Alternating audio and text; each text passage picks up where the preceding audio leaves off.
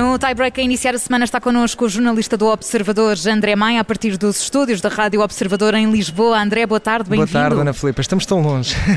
É verdade, é longe, mas perto ao mas mesmo perto tempo sempre. também. Sempre muito perto. André, não podia ser outro tema. Daqui a pouco, daqui a mais ou menos sete minutos, começa o jogo entre o Sporting e o Barcelona, a final da Liga dos Campeões e de futsal, e é sobre isso que, que queres falar. Sim, e tem tudo para ser um, um espetáculo. São as duas melhores equipas da Europa, o Sporting que esteve nas. Uh, venceu uh, uma das finais das quatro que, que, participou nos últimos cinco anos, venceu em 2018 e 2019, quer vencer novamente e temos aqui tudo, uma, uma, receita perfeita para termos um, um, grande jogo de futsal. Vai começar a partir das 7 Nuno Dias na antevisão.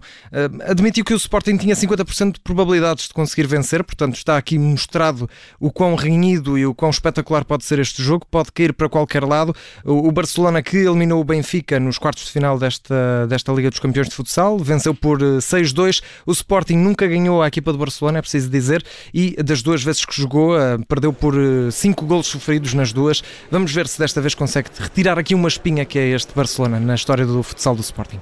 É o jogo que vamos acompanhar aqui na Rádio Observadores. O número do dia é o 10.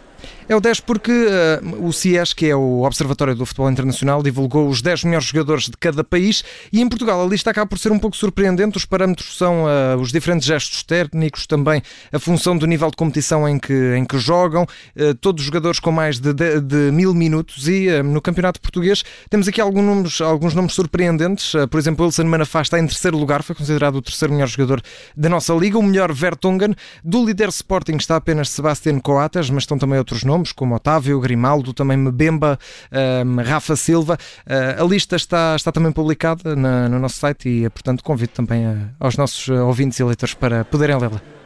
André Maia a terminar a memória do dia que tem 48 anos. Tem 48 anos que se estreou Michel Platini, na altura eh, até em duas equipas que, que nem costumam ser muito, muito das, das favoritas, eh, num Nancy contra, contra o Nice e eh, Michel Platini que depois acabou por vencer tudo, praticamente tudo aquilo que havia para ganhar e ficou na nossa história do futebol português como o carrasco de Portugal no Europeu de 1984, em que Portugal ficou nas meias finais. Foi a primeira vez que Portugal foi um europeu e ficou de má memória essa experiência com Michel Platini, que depois foi também presidente da UEFA, acabou por ter também alguns problemas judiciais nesse cargo, mas eh, fica sempre a memória de um, de um gênio pequenino, mas com uns pés mágicos e que encantou a Europa fora, menos os portugueses nesse europeu de 84.